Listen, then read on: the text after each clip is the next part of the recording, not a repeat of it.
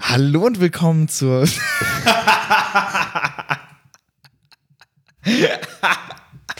Wie authentisch du heute wieder bist. äh, nehmen wir das so rein? Ich weiß es nicht. Ja, Ja. lass, es, lass es so reinnehmen.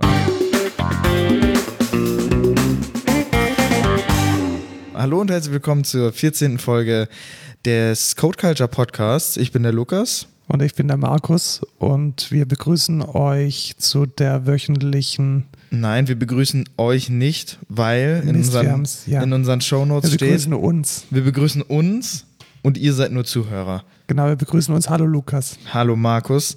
Ich äh, bin nicht mehr Azubi bei der Excentra GmbH. Und ich bin nicht mehr Ausbilder bei der Excentra GmbH. Doch, du bist immer noch Ausbilder. Nee, ach stimmt, die haben ja noch zwei. Ja, eben.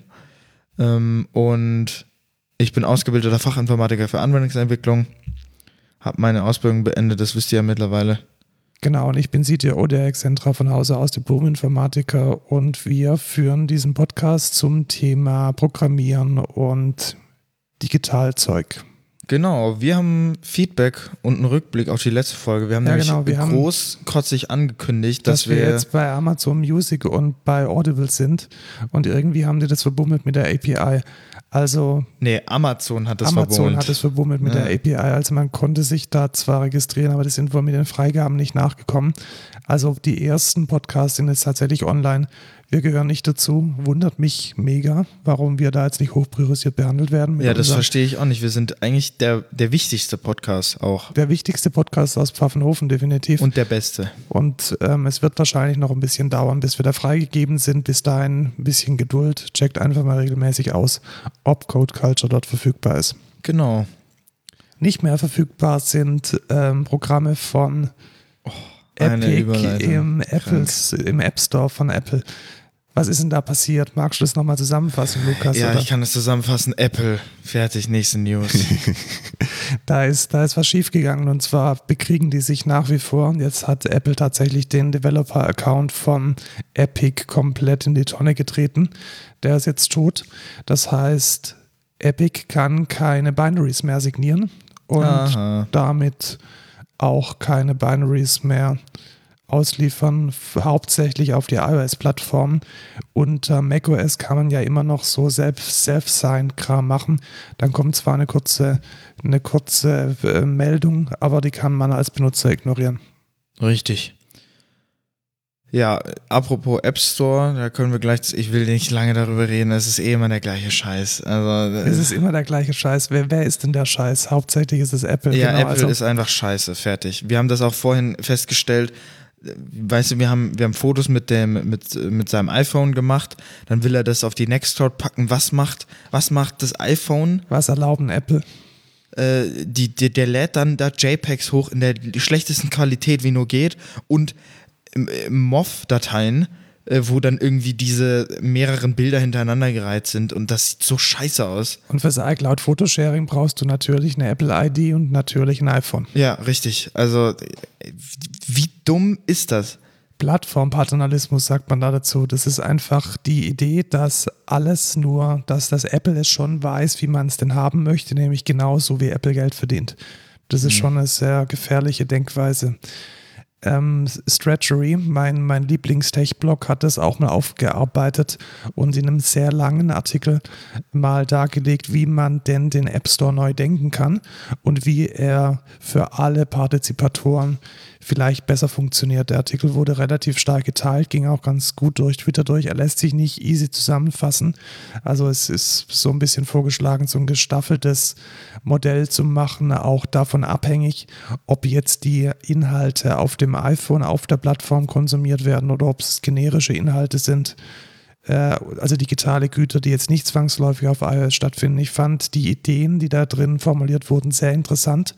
Und auch interessant ist, dass Apple sich jetzt wohl scheinbar öffnet, denn es ging in einem Newsletter rum, dass Apple jetzt äh, Feedback gerne hätte von den Entwicklern, was es denn auf der Plattform zu verbessern gibt. Also öffnet aber auch nur in Anführungszeichen. Ja, das ist dann auch wieder nur so ein Alibi-Move. Ich befürchte auch, dass es, dass es Marketing, dass es nur Marketing ist und Ja. dass es jetzt wahrscheinlich so kacke bleibt, wie es ist und dass jetzt tatsächlich mal Amerika oder die, ähm, der EuGH da mal einen Riegel davor schieben muss. Ich denke, Side-Loading auf den Plattformen sollte gerichtlich vorgeschrieben werden. Ja, Punkt. ja, auf jeden Fall. Ja, finde ich auf jeden Fall nicht so geil. Was ich auch nicht so geil finde, sind Sicherheitslücken. In Slack. Und zwar Ja. Slack, wer es nicht kennt, das ist so eine Chat-Plattform und diese Chat-Plattform wird hauptsächlich von Firmen genutzt tatsächlich. Also es ist jetzt kein WhatsApp, sondern welches man als Consumer verwendet, sondern Slack richtet sich ganz klar an, an Firmen, also an, als Company-Chat. Und Ja, wir benutzen nutzen das wir auch. auch. Und da gab es wohl ordentliche Sicherheitslücken. Man konnte nämlich in die ähm, Client-Applikationen, die auf dem Desktop laufen, so JavaScript-Code injecten und damit lustige Dinge tun. Zum Beispiel die, ähm, die, die Nachrichten abgreifen und auf den Server hochladen. Und das ist in einem Firmenchat, Wie funktioniert das ungefähr? Also kann man da, gibt, gibt, wie ist da der Technical Background genau? Cross-Site-Scripting, also dasselbe wie bei einer Webseite auch. Das heißt, man grundsätzlich läuft in dieser Applikation JavaScript. Und über Mechanismen, die teilweise damit zusammenhängen, dass JavaScript eine dumme Sprache ist und die damit zusammenhängen, dass die Browser oder die, die Komponenten, die dieses JavaScript ausführen, nicht alles richtig machen, ähm, kann man von außen JavaScript-Code rein injizieren und der wird dann in der Applikation ausgeführt. Also man kann dann sich zum Beispiel reinhucken an die Stelle, an der die Nachrichten gesendet werden und könnte die zum Beispiel auf dem privaten Server weiterleiten. Aber da müsste man doch auch auf dem Slack sein, wo die User sind, oder nicht? Nee, müsste man nicht, weil der JavaScript-Code ja die Auth- Authentifizierung, die der Nutzer bereits vorgenommen hat, ja auch hat. Also es, Hm. es ist ja injizierter Code. Also ich bin ja schon eingeloggt und es wird dann einfach in meiner Anwendung fremder Code mit ausgeführt. Ah, okay. Und das ging wohl in drei oder vier verschiedenen Stellen auch gleich. Und der, der Sicherheitsforscher, der dieses Problem gemeldet hat, der hat dann die unglaubliche Summe von 1700 Dollar bekommen. Was sagen wir? 750. 1750, genau, was war es, muss wahr bleiben. 1750 für eine Sicherheitslücke, die auf dem Schwarzmarkt ganz sicher ein paar Hunderttausende gebracht hätte. Das Ja. ist vielleicht nicht so nett von Slack. Nee, tatsächlich nicht. Also da hätte man ruhig mal mehr zahlen können. Also um, um zu verstehen, wie so normalerweise diese Sicherheitsgeschichten funktionieren. Es gibt da die netten Sicherheitsforscher, die finden dann solche Sicherheitslücken und die melden die dann an die Firmen und die Firmen bezahlen dann in der Regel eine Bounty.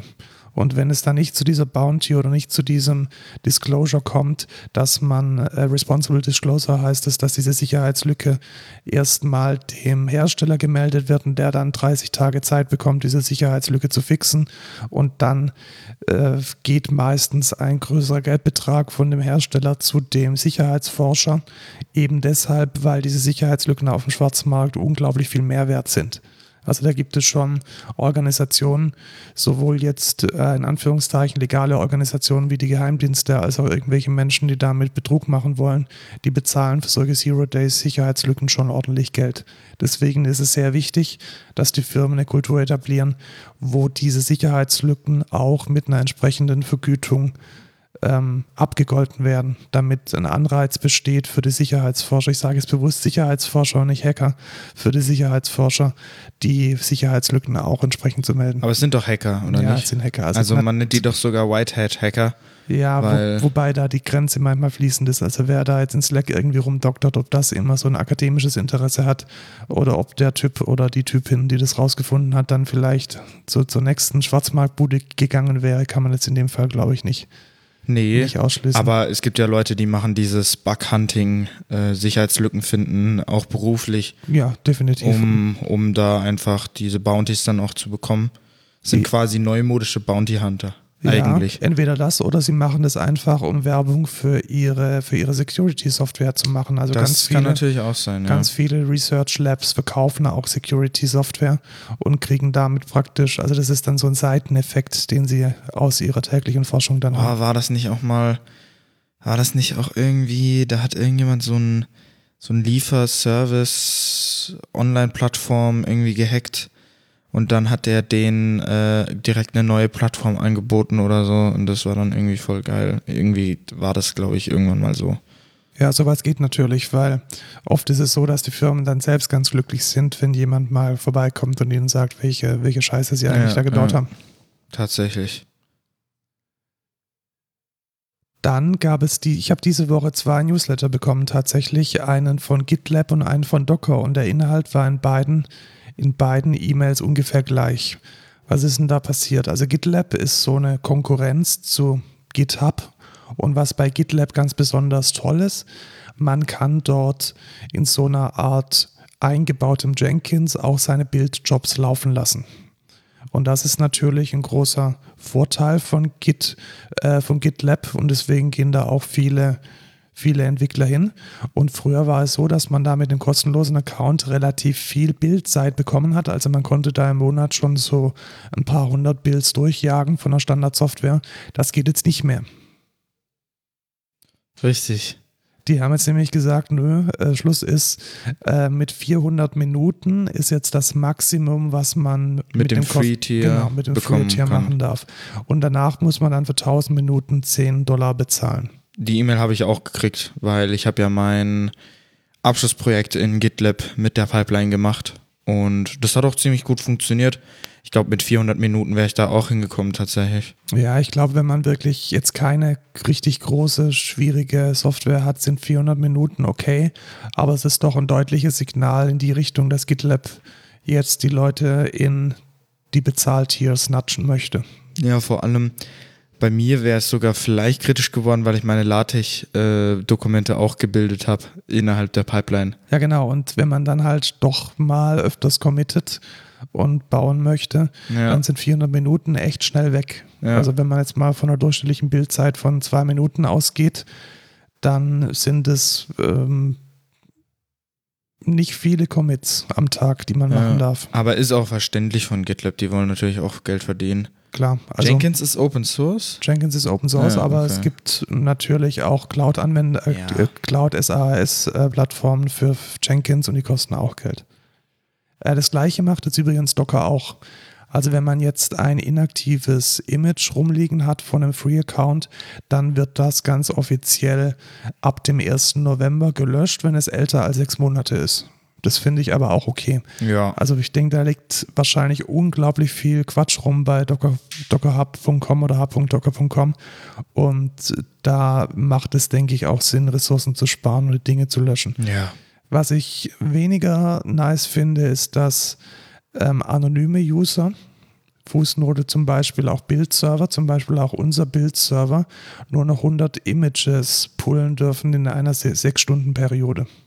Also da läuft dann so ein Floating Window von Ah. 6 Stunden durch und man darf dann nur 100 Images pullen. Und das kann, wenn man jetzt tatsächlich eine, eine Bildfarm betreibt, schon ja an ein Limit fahren. Stimmt, ja. Das ist ja voll kacke. Und selbst wenn man eingeloggt ist, also wenn man sich authentifiziert hat, dann ist das Limit auch auf 200 Image Pulls in sechs Stunden reduziert. Okay, aber 200 Images, da musst du schon viel machen, oder? Ja, also ich glaube, wir als, als 20-Mann-Entwicklungsfirma kommen da nicht drüber oder 25, wie wir jetzt haben, mit, ich glaube, ab einem Team von, ja, ich sag mal 50 bis 100 Entwicklern, wenn man dann vielleicht auch 20 Projekte hat, wird es schon eng. Ja, das stimmt schon. Und dann Schon schwierig. dann ist man mitgefangen, mitgehangen. Dann ist die freie Technologie Docker dann doch nicht mehr so frei. Dann bezahlt man nämlich seine, seine Team-Subscription. Wie viel kostet die, weißt du das? Ähm, die kostet tatsächlich pro Nase irgendwie, ich glaube, ein Zehner oder so, ich bin mir jetzt nicht ganz sicher. Schon Also kann dann schon in eine, ja, einen Bereich gehen, wo es, wo es ein ordentliches Budget ist. Fall. Ja. Ja. Ähm, ich, ja, ich bin mal gespannt, wie, wie sich diese Sache entwickelt. Ich kann verstehen, dass man diesen Traffic und den Speicherplatz von Docker Hub natürlich irgendwo bezahlen muss. Und ich glaube, die richtige, die richtige Lösung ist einfach so, wie es wir in der Firma auch gemacht haben, eben ein eigenes Docker Repository einzusetzen, welches dann als Mirror funktioniert. Das heißt, die Images werden dann nur einmal gezogen und landen dann auf diesem, auf diesem Proxy, auf diesem Mirror in der, in der Mitte und dadurch wird dann sowohl die, die Infrastruktur raus ins Internet ein bisschen entlastet, als dann auch vermieden, in dieses 100, 200 Full-Tier dann reinzufallen. Ja, Finde ich auch eine gute Lösung auf jeden Fall. Welche Technologie kann man dafür verwenden? Da gibt es zwei Stück, die sich anbieten. Einmal eine kostenlose, eine, eine freie, eine Open-Source-Lösung namens Nexus. Die, die benutzen man, wir. Genau, die benutzen wir und die kennt man auch so ein bisschen aus der, aus der Maven-Welt, weil dieses Repository hauptsächlich auch für, für Maven oder NPM. Genau, NPM Maven genutzt wird. Und es gibt noch eine kommerzielle äh, Softwarelösung dafür von der Firma JFrog, die nennt sich Artifactory und die kann ein bisschen mehr als Nexus. Die hat auch einen gescheiten Support dabei. Und wenn man die dazwischen schaltet, zwischen Docker Hub und der eigenen Infrastruktur, dann kommt man auch als professioneller User, denke ich, nicht über diese 100 Image Pulse rüber. Also man kann es mit Software lösen und kann damit die Infrastruktur von Docker.com auch ein bisschen, ein bisschen schonen. Ja.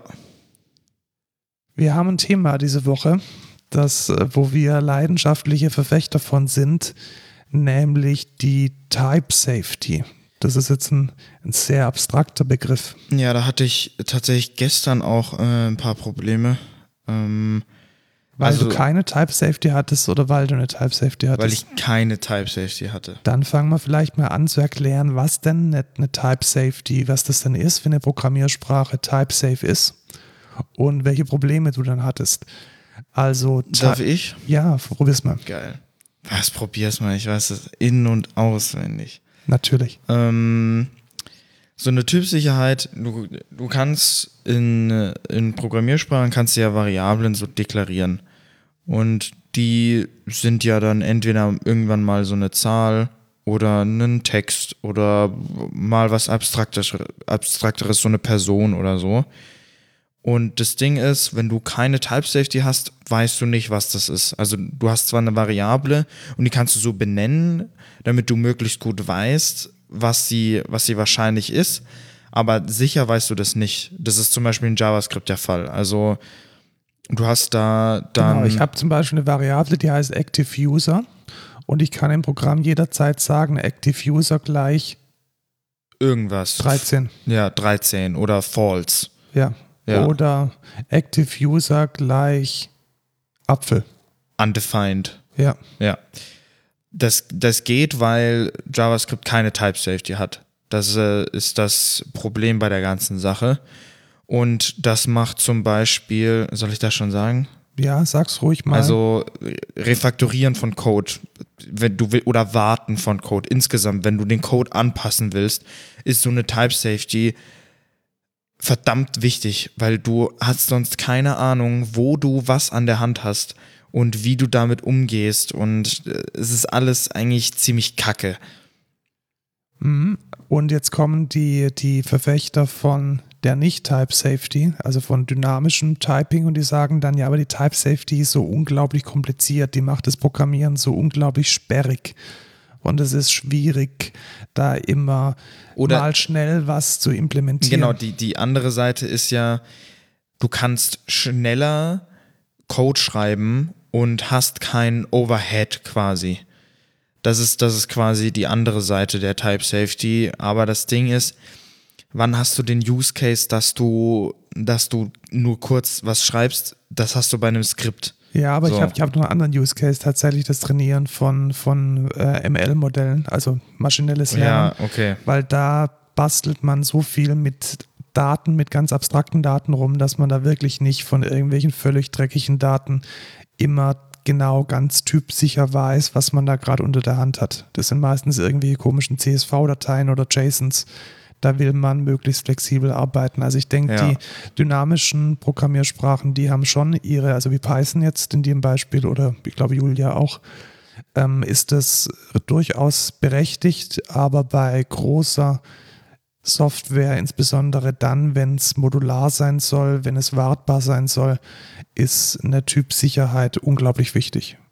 Ja, aber auch, auch wenn ich mir, ich, also für ein großes Machine Learning Projekt würde ich selbst dann versuchen, auf Type Safety zu gehen. Weil Klar, aber um jetzt mal schnell in so einem, in so einem Workbook rum zu experimentieren, wie die Daten Ja, aufbereitet werden können, da stünde dir die Type Safety, Aber es glaube ich, geht, es ziemlich geht halt auch immer darum, ich muss schnell was machen oder ich, ich will schnell was machen. Und dann ist halt der Use Case auf jeden Fall da. Weil ich meine, sowas wie ein Bash-Script oder so ist auch nicht type-safe. Ähm, oder? Nee, ist nicht Nee. Type Safe. Weil da hast du ja auch äh, gar keine Types Genau, und das da ist halt auch nur ein Skript. Mit der, mit der, mit der ja, STD out, STD in, das haben wir letztes Mal schon bei den Shells schon gesagt, da ist es auch nicht, nicht typs, typsicher. Was ist denn die bekannteste typsichere Sprache? Äh, Java? Ja, ich denke auch. Also in der, auf der Windows, Microsoft-Welt sicherlich ähm, C-Sharp C-Sharp, ja. und auf der Enterprise-Seite sicherlich Java. ja. Und wie du schon gesagt hast, der ganz große Vorteil von der Typsicherheit bei Java ist, dass das Refakturieren und auch das Modularisieren besonders einfach ist. Refakturieren hast du schon gesagt. Ich möchte mal erklären, warum Modularisierung da besonders ähm, gut ist, wenn man typsicher ist. Man kann sich halt zum Beispiel auf, auf äh, Interfaces committen.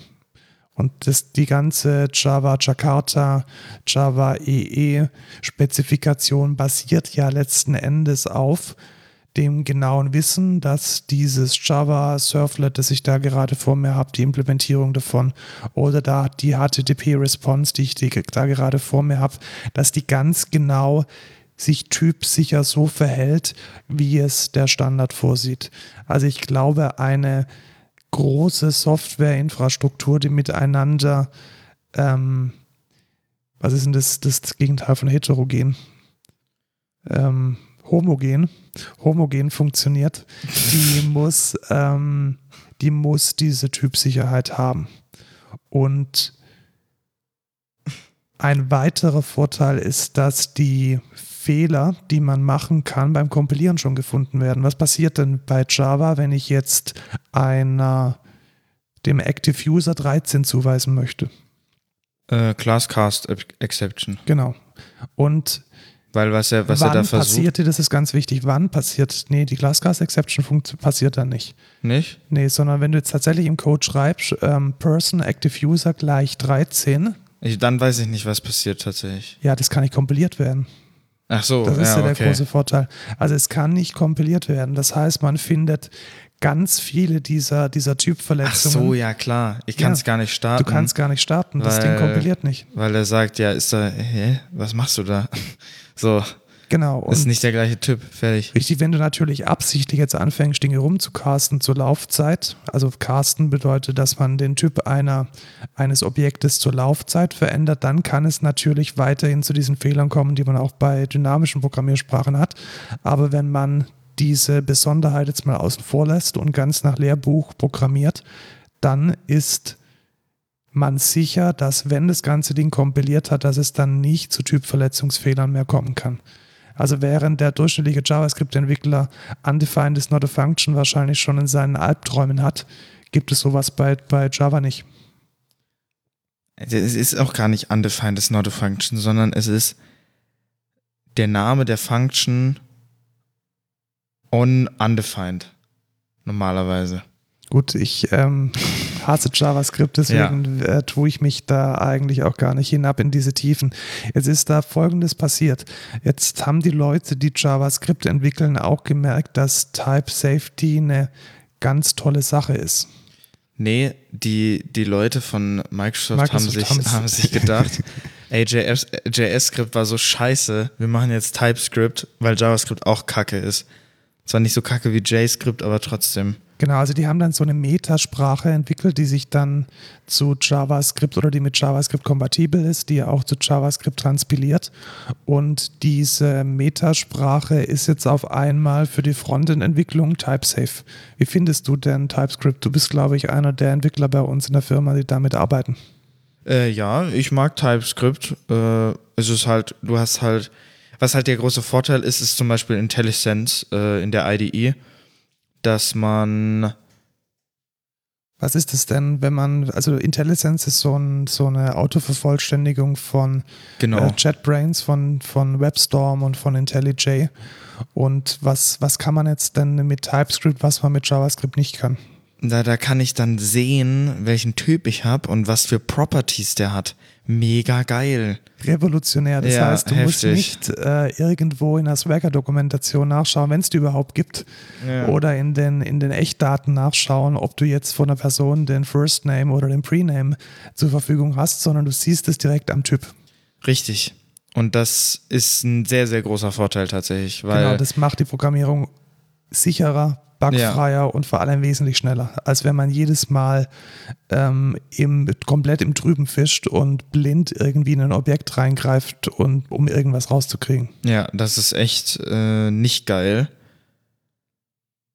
Und ich kann einfach sagen, TypeScript, also wenn ihr die Möglichkeit habt, TypeScript zu verwenden im Vergleich zu JavaScript, dann macht's einfach. Genau, also ich glaube, äh, sowohl React als auch Vue gibt es beide. Ja, Angular auch. Angular inzwischen auch. Also Ja, ja. alle drei gibt es in dem TypeScript Flavor, Flavor und das macht es wesentlich einfacher. Insbesondere dann, wenn man auch äh, mit einer OpenAPI spezifizierten äh, Gegenstelle oder mit einer GraphQL-Gegenstelle spricht, dann kann man da auch die statischen Typen Code generieren. Ja, richtig. Außer wenn man natürlich dynamische Komponenten hat.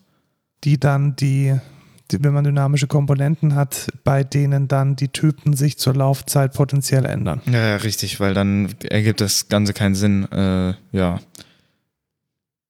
Eins wollte ich noch erwähnt haben, und zwar ähm, kann man ja bei Java Objekte haben, die einen Typ als Variable haben. Was wäre da so der Klassiker? Zum Beispiel eine Liste von so, ja. irgendetwas oder ein Set von irgendetwas. Also eine Liste von Strings oder eine Liste von Personen. Was macht denn da der Java-Compiler unter der Haube? Das haben viele, blenden das, glaube ich, aus. Ähm, das ist dann unter der Haube ein Object. Ja, tatsächlich. Also nach dem Kompilieren ist von dem String, der in dieser Liste drin ist, nichts mehr übrig. Also das ist dann einfach eine Liste, in der irgendwas drin stecken kann. Weil in der Definition von der Liste steht drin, List von Typ T für Generic. Also man, man weiß halt noch nicht für eine Liste, welcher Typ da reingegeben wird, weil sonst müsste man ja jede Liste ausimplementieren für jeden Typen, den es gibt. Und das möchte man natürlich nicht, weil eine Liste verhält sich ja immer gleich, egal was für Objekte da drin sind. Genau, und das ist leider bei den Generics so gelöst, dass unter der Haube trotzdem ein beliebiges Objekt drin steckt. Und das sorgt dann oftmals, vor allem wenn man Generics von Generics oder wenn man ähm, generische Klassen auch miteinander kombinieren möchte, zu dem typischen Problem Capture One auf irgendwas is not compatible with Capture 2 auf irgendwas. Das muss man dann beim Entwickeln immer vor Augen halten, dass man eigentlich gerade nur den Compiler ein bisschen oder den Kompiliervorgang ein bisschen sicherer macht, aber dass beim Ausführen die, der Typ nicht mehr auf, das, ähm, auf die Klasse, mit der man es instanziert hat, limitiert ist. Ja, ich höre immer die ganze Zeit irgendwelche Geräusche. Ich weiß nicht, was. Hörst du die auch? Ich glaube, es regnet draußen. Bist du sicher? Ja, ich glaube schon. Das sieht nicht so aus. Also die Menschen, die draußen äh, laufen, die laufen schnell. Ich glaube schon, dass die nass werden, die Armen. Das hört sich komisch an. Ähm, auf jeden Fall, was ich auch noch sagen wollte, viele, viele Patterns äh, sind nur möglich durch diese, dieser Type Safety überhaupt. Also Genau, sowas also- wie Decorator Pattern oder Richtig, richtig. Immer, immer Alles dann, Mögliche. wenn, wenn ein Entwurfsmuster ähm, mit, mit, mit sowas wie, wie ähm, Typüberladung oder Typinferenz funktioniert, dann geht es nur, wenn man eine typsichere Programmiersprache hat. Und deswegen gibt es auch in JavaScript ganz viele Entwurfsmuster, die man so aus der Java-Welt kennt, einfach nicht. Die sind Richtig. da nicht vorgesehen. Also auch sowas wie dieses Decorator-Pattern ist jetzt zwar ein Ansatz, den ich in einem unserer Projekte hernehme, aber ein richtiges Decorator-Pattern funktioniert halt einfach nicht, weil ich keine ich kann nicht irgendwie Vererbung machen und dann. Ja, das hat dann geil. e- eher was mit Objektorientierung zu tun, Ja, aber richtig. natürlich ist die Objektorientierung äh, hat als notwendige, die hat sie tatsächlich nicht, weil Python zum Beispiel ja auch sowohl Objekte kennt, aber nicht typsicher ist. Ja, richtig. Also ja, ein bisschen unscharf, aber ich denke mit ähm, einer typsicheren Programmiersprache, also ich möchte nicht mehr anders programmieren. Ich kann es anders, aber ich will es nicht. Ja, in der neuen, in der neuen Python-Version 3.9 gibt es sogar Types, glaube ich. Mhm. Das aber ist- ich denke jetzt nicht, dass die enforced werden. Sonst wäre es ja nicht Nee, mehr das denke ich backward- nicht. Backward nee. compatible. nee, nee. Man nennt es dann Duck-Typing. So Genau, Duck-Typing, genau das Genau, wenn es. es watschelt, wenn es fliegt und wenn es schwimmt, dann wird es schon eine Ente sein. Ja, aber ich finde es besser, als gar kein Typing zu haben, weil ich tue mich echt schwer, in Python zu entwickeln, wenn da, wenn ich halt, also wirklich diese IntelliSense oder halt Autocompletion ist mega wichtig. Ich merke mir halt nicht jedes Kackobjekt, was Ja, ich genau. irgendwo anziehe. Command-Leerzeile schreibt 90% meines Programms. Ja, richtig. Und wenn da irgendwie nichts ist, vor allem dann habe ich einmal einen Schreibfehler drin oder so und ich weiß es nicht mal, weil mir auch niemand was sagt, weil ich, weil ich ja nicht, ich habe ja nichts. Also Genau, also Schreibfehler ist so ein Klassiker. Wenn man die Property falsch benennt, dann ist der Code kaputt und man merkt den Fehler erst zur Laufzeit. richtig, also finde ich einfach kacke. Ich weiß Ja. nicht. Ich verstehe es auch nicht, wie da Menschen professionelle Software mitschreiben können. Also insbesondere deshalb ranten wir auch immer über Node.js und die, die Idee, dass man mit JavaScript-Code serverseitigen äh, Code schreiben kann. Ja, Ich, ich verstehe verstehe nicht, Wie, das, wie das funktionieren soll. Also ich kann es verstehen für kleine, winzig kleine Servicechen, aber wenn es eine, eine komplexere Anwendung sein soll, die wartbar ist, die in zehn Jahren noch funktionieren soll, verstehe ich nicht, wie man mit einer typunsicheren Programmiersprache eine, eine Server-Applikation Ja, schreibt. für mich, für mich ist es halt immer noch, also ein Skript ist ein kleines Programm. Für mich so. Ich weiß jetzt nicht, was es per Definition ist, aber ich meine, es heißt ja auch JavaScript. Und ja, es ist heißt auch, auch Skriptsprachen, wenn man jetzt an, an Python oder an Perl denkt. richtig. Und es ist halt nicht dafür gedacht, ein großes Projekt damit zu machen. So, also für mich zumindest nicht. Ja, frag da mal, frag da mal andere Menschen. Also ich kann Ja. mir durchaus vorstellen, dass es große Softwareprojekte gibt, die in PHP geschrieben sind, Facebook zum Beispiel. Ah, Dass es äh, große Softwareprojekte gibt, die in Python geschrieben sind. Und ich bin mir ziemlich sicher, dass es auch irgendwo noch Softwareprojekte gibt, die in Perl geschrieben sind. Und wenn man in den ganzen Embedded-Bereich schaut, C ist auch nicht type-safe. Allerdings muss man da wiederum sagen, dass man da so low-levelig unterwegs ist und so auf Du und Du mit dem Speicher ist, dass ähm, da eine ganz andere Problemwelt ja. vor einem liegt. Ja. Ähm, eins wollte ich noch sagen, irgendwas, irgendwas wollte ich. Genau, Discord-Bots werden, also es gibt eine riesen Library für, für Python tatsächlich. Und eigentlich ist die ganz cool. Was ich dann aber auch nicht verstehe, ist sowas wie, da gibt, da kommen so viele API-Objekte und ich habe keine Ahnung, was ich da habe. An der Hand. musst du dir zur Laufzeit anschauen, das ist eine Katastrophe. Das ist, das ist doch der letzte Kack. Ich muss die ganze Zeit die Dokumentation aufhaben und gucken, was für scheiß Types da drin sind. Oder auch äh, hier Alexa-Entwicklung. Ich muss die ganze Zeit gucken, was für Kack-Objekte ich da an der Hand habe und welche Properties da drauf sind. Es ist so scheiße. Es ist einfach Kacke. Ich verstehe es nicht. Und trotzdem funktioniert das halbe Internet damit. Ja, ich, es ist echt nicht, es ist wirklich nicht geil. Also bitte verwendet einfach Types, das ist mega geil. Cooles Konzept. Aber ich denke, damit sind wir jetzt fertig. Ich will jetzt auch nicht mal so eine lange Folge machen, ne? Ja, genau. Vielleicht wir- dieses Mal ein bisschen kürzer. Einen, Ja. einen, einen Abschluss möchte ich noch machen, wer sich für die, für die Theorie dahinter interessiert. Die Type Theory ähm, mit, mit ähm, Substitutionsalgorithmen, mit ähm, Theoremen, die man da aufstellen kann, ist ganz spannend. Ich habe mich damit auch mal beschäftigen dürfen, Schrägstrich müssen, als ich das studiert habe. Habe inzwischen alles vergessen, deswegen rede ich jetzt davon auch nicht. Wer sich da allerdings mal wieder auffrischen möchte, was es denn mathematisch bedeutet, typsicher zu sein, Type Theory unter Wikipedia, auf der englischen Theory. Wikipedia, Wikipedia Theory, Theory. Theory, Theory. sehr gut, Theory, die Type Theory. Theory. Äh, englische Wikipedia, guter Einstiegspunkt. Ich habe wieder ein paar Dinge äh, gefunden, die ich mal wusste und habe großen Spaß damit gehabt, äh, die mal wieder in Erinnerung zu rufen. Link ist natürlich in den Shownotes. Link ist in den Shownotes. so genau. wie alles, was wir erwähnen. Genau, und das nächste, was wir jetzt erwähnen, ist nämlich der Code der Woche.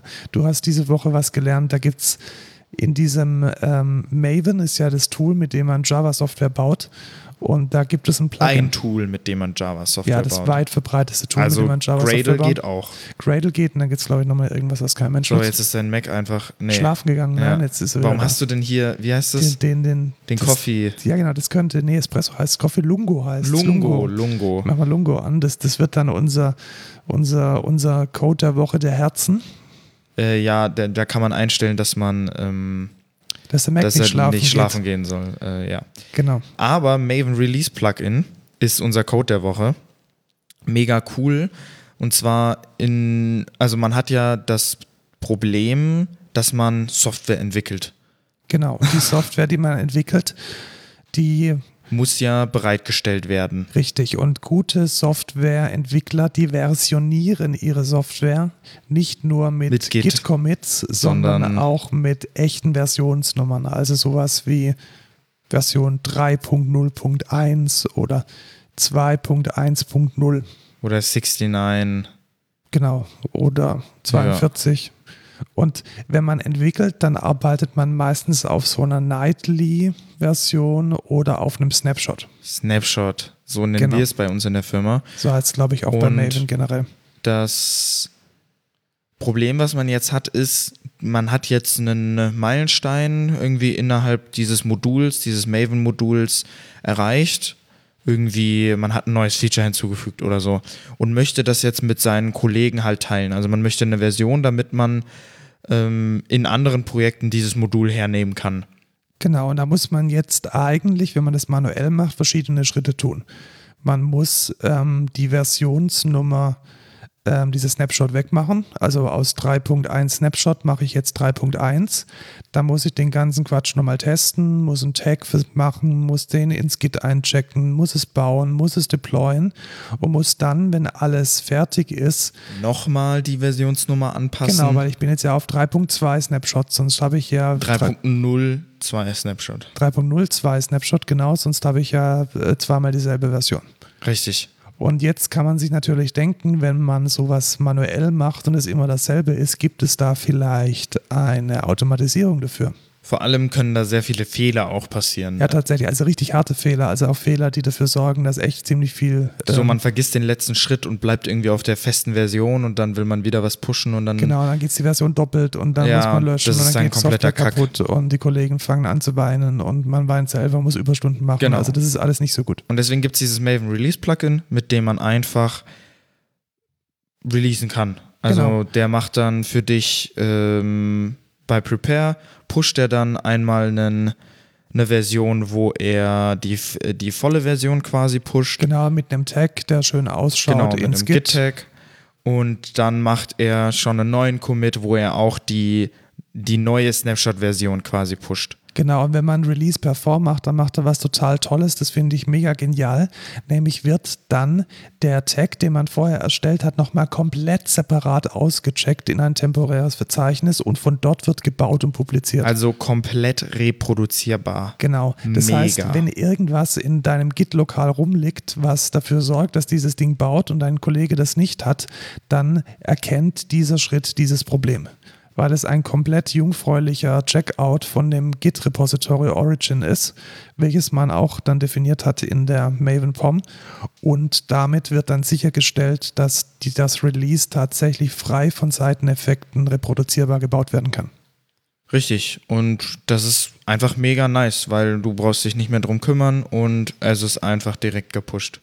Genau, also ich glaube, wenn man die ganzen manuellen Schritte früher sorgfältig gemacht hat, dann hat es durchaus mal eine halbe Stunde bis Stunde gebraucht. Und mit diesem Maven Release Plugin ist man da in maximal zehn Minuten durch. Ja.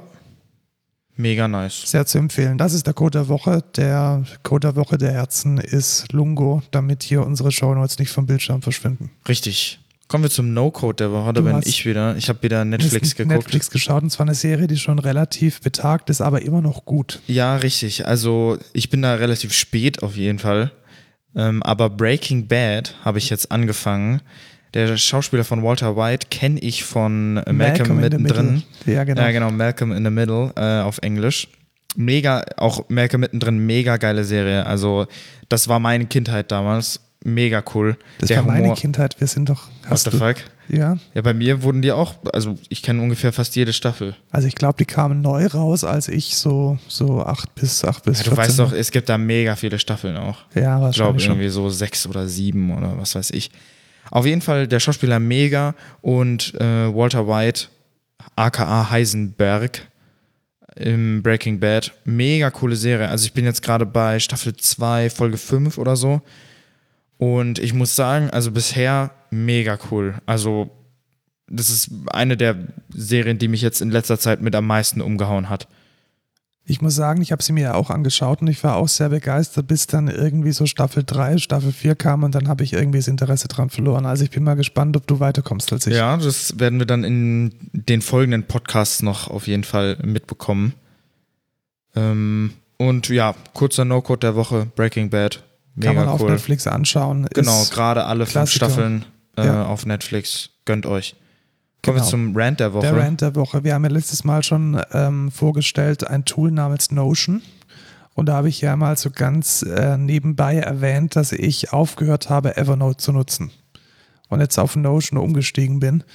Und das hat durchaus seine Gründe. Hast du schon mal Evernote verwendet, Lukas? Ja, ich ähm, kenne das von dir tatsächlich, weil das ist ein Editor, der zwischen Devices einfach synkt und du hast so überall deine Notizen. Genau, und ich habe mal nachgeschaut, meine ersten Notizen waren von 2012. Krass, bist du alt. Und in diesen acht Jahren hat sich Evernote ungefähr genau nicht weiterentwickelt. Also ich habe jedes Mal das Gefühl, dass 1995 sein Texteditor zurück möchte. Ja, das steht auch so in unseren Shownotes drin. Ja, weil dieses Ding ist einfach im letzten Jahrhundert stecken geblieben. Ja, ich finde es jetzt auch nicht so geil. Was mich am meisten abgefuckt hat, war, ich wollte in der Arbeit noch meinen Evernote-Account verwenden. Ging nicht. Du kannst zwei Devices verbinden. Genau, um Textdateien anzuschauen. Also What diese künstliche? Limitierung. Ähm, ich glaube tatsächlich, Evernote hat als frühes Web 2.0 Unternehmen jetzt das ganz große Problem, die frühen Investoren wollen ja Geld zurück, es muss Geld verdient werden, es ist kein Geld mehr da, um eine sinnvolle Weiterentwicklung zu machen. Und das ist dann das Ende von einem sehr guten Softwareprodukt, welches mal vor zehn Jahren gut war und es jetzt eben nicht mehr ist. Und dann kann eben Notion kommen und von rechts überholen und einfach besser werden. Ja, vor allem immer, immer 40% auf Premium geben oder 50% oder 60% und dann immer eine E-Mail schicken. Ja, es, es wird auch nicht besser. Was mich auch noch abgefuckt hat, ist, ich bin, ich bin am Desktop und ich möchte jetzt eine neue Notiz erstellen. Und ich habe die ganze Zeit, ich bearbeite Notizen immer. Du hast links diese Ansicht, wo deine Notizen sind, dann klickst du drauf und dann hast du rechts das Fenster. Genau. Ne? Jetzt will ich eine neue Notiz erstellen und es kommt ein Pop-up-Fenster, was überhaupt keinen Sinn ergibt. Warum erstellst du mir nicht einfach eine neue Notiz in, die, in der linken Ansicht und dann habe ich rechts den Text und dann kann ich wenigstens noch zwischen den scheiß Notizen wechseln? Genau, man kann, man, man kann nicht mal zwei Notizen nebeneinander legen, um von der einen in die andere kopieren. Man kann nicht mal semantisch formatieren. Ich kann nicht sagen, das ist eine Überschrift, sondern ich muss sagen, hey, das ist jetzt Times New Roman mit Schriftgröße 26 und Ja. Bold. Das ist auch kompletter Kack. Evernote hat im Laufe der Zeit, als sie wahrscheinlich noch Geld hatten, äh, Sketch gekauft, war ein super gutes Produkt, um Screenshots zu machen und diese zu annotieren. Jeder hat es verwendet. Das Ding wurde einfach seit sechs Jahren nicht mehr geupdatet. Evernote hat irgendwann Scannable gekauft, eine mega gute Scan-App fürs iPhone, mit der man da Notizen direkt ins Evernote importieren kann. Wann wurde es zum letzten Mal geupdatet? Vor drei Jahren. Also selbstgebackener Rückschritt und deshalb äh, Rent der Woche, geht an Evernote, nutzt Notion, äh, kündigt euren Evernote. Ich glaube, das wird dieses, Ja. dieses Jahrhundert nichts mehr mit innovativer Software, mit dem grünen Elefanten. Und es war ja alles mal so schön. Also tatsächlich vor zehn Jahren war das Ding einfach cool. War eine, eine der ersten Cloud-Anwendungen, aber ist jetzt auf diesem Stand leider zurückgeblieben. Zurückgeblieben. Wer nicht zurückgeblieben ist, sind unsere zukünftigen Azubis, Genau, wir hatten diese Woche sogar einen als Praktikanten da, der um den ich mich gekümmert habe ja tatsächlich. genau, welche Aufgabe hat er denn bekommen von dir? Also er hat so einfach Basic Java Entwicklung, noch nicht so mit Klassen und so. Also das wollte ich ihm jetzt noch nicht antun, weil er kennt sich da noch gar nicht aus. Aber er hat so ein kleines Programm, wo man quasi so kleine Spiele spielen konnte in der, in der Konsole, in der Eclipse. Ähm, das hat er gemacht und das hat ihm auch Spaß gemacht. Und das hat er auch aber gut gemacht, muss Ja, ich sagen. schon. Ja, also ich fand auch, dass er sich ganz gut gemacht hat und deswegen äh, freuen wir uns auch, ihn ab nächstes Jahr begrüßen zu dürfen bei uns in der Firma, Ja, wenn er denn wenn er den Bock zusagt. hat wir dann Also, auch noch Bock haben. Genau. Genau, wer, wer Kollegen von ihm werden möchte, der darf sich gern bei uns bewerben. Das gilt insbesondere auch für, für äh, Mädchen und Frauen. Also es Unsere muss nicht, Frauenquote ist nicht gerade sehr hoch. Genau, also es müssen nicht immer nur Entwickler sein, Entwicklerinnen sind auch gut. Äh, Bewerbt euch bei uns. Es geht um das Ausbildungsjahr 2021, also mit Beginn des nächsten Jahres mindestens eine, eine ganz gute mittlere Reife setzen wir voraus. Besser wäre Abitur. Ja, aber auch nicht zwingend. Nicht zwingend. Also wenn ihr, wenn ihr gut seid und nur äh, also mit, eine schlechtere mittlere Reife habt, dann ist es, glaube ich, auch noch verkraftbar. ja, bewerbt euch einfach trotzdem. Genau. Ähm, man, man sieht dann, dann relativ schnell, ob es passt oder nicht. Genau. Für Praxissemester 2021 suchen wir auch, also Sommer und Winter. Genau, Könnt ihr euch bewerben. richtig. Vielleicht sagen wir noch was zu unserem Standort. Also grundsätzlich geht bei uns auch Homeoffice. Allerdings ist es gerade für Azubis und Praxissemestler immer ganz nett, bei uns im Office zu sein. Genau, also Das ist in- Azubis ist eigentlich muss Pflicht, vor Ja, Ort. ist Pflicht vor Ort. Genau. Äh, die Berufsschule ist entweder in München oder in Ingolstadt und unser Office ist genau zwischendrin in Pfaffenhofen an der Ilm. Kommt man mit dem Zug ganz gut hin. Ja. Was wir natürlich auch immer suchen, sind immer Softwareentwickler. Ja, wir suchen immer Also- Softwareentwickler. Bewerbt euch einfach. Wir haben Genau, Ein wenn Job ihr für jeden, der gut ausgebildet seid oder ein Studium in Informatik gemacht habt, dann bewerbt euch einfach und dann mal gucken, weil fertige Entwickler suchen wir auch immer. Exakt. Feedback könnt ihr uns gerne schicken auf codeculturepod bei Twitter und via E-Mail an codeculture.excentra.de oder uns direkt über LinkedIn, Facebook, Xing, Instagram, alles, was wir so haben. Wir, haben wir Instagram? Nee, Nee, nicht. MySpace, Ja. GeoCities. Weißt du, was ich gesehen habe? Werbung auf Reddit. Gar nicht dumm. Gar nicht könnt dumm. mal Werbung Vor allem auf Reddit schalten.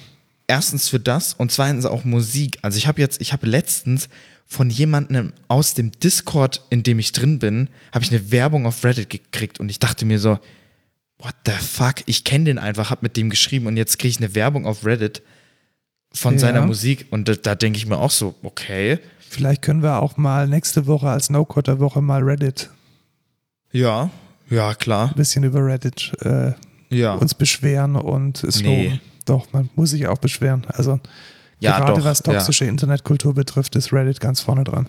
Ja, und was mich ähm, auch aufregt, ist, wenn du irgendwie. Also, erstens funktioniert der scheiß Webplayer nicht im Chrome. Oh, das regt mich so auf. Da, da gucke ich am PC mal zu Hause in Reddit und dann lädt dieses Video immer neu. Und ich denke mir, was ist da los? Es lädt, es sei froh, dass es überhaupt lädt, weil im Safari lädt es gar nicht. Ja, also. Vielleicht wird es auch der Rant der Woche für Ja, nächste genau. Woche. Er folgt uns auf Twitter und E-Mail. Genau. Das war's für heute. Tschüss, Lukas. Ciao, Markus.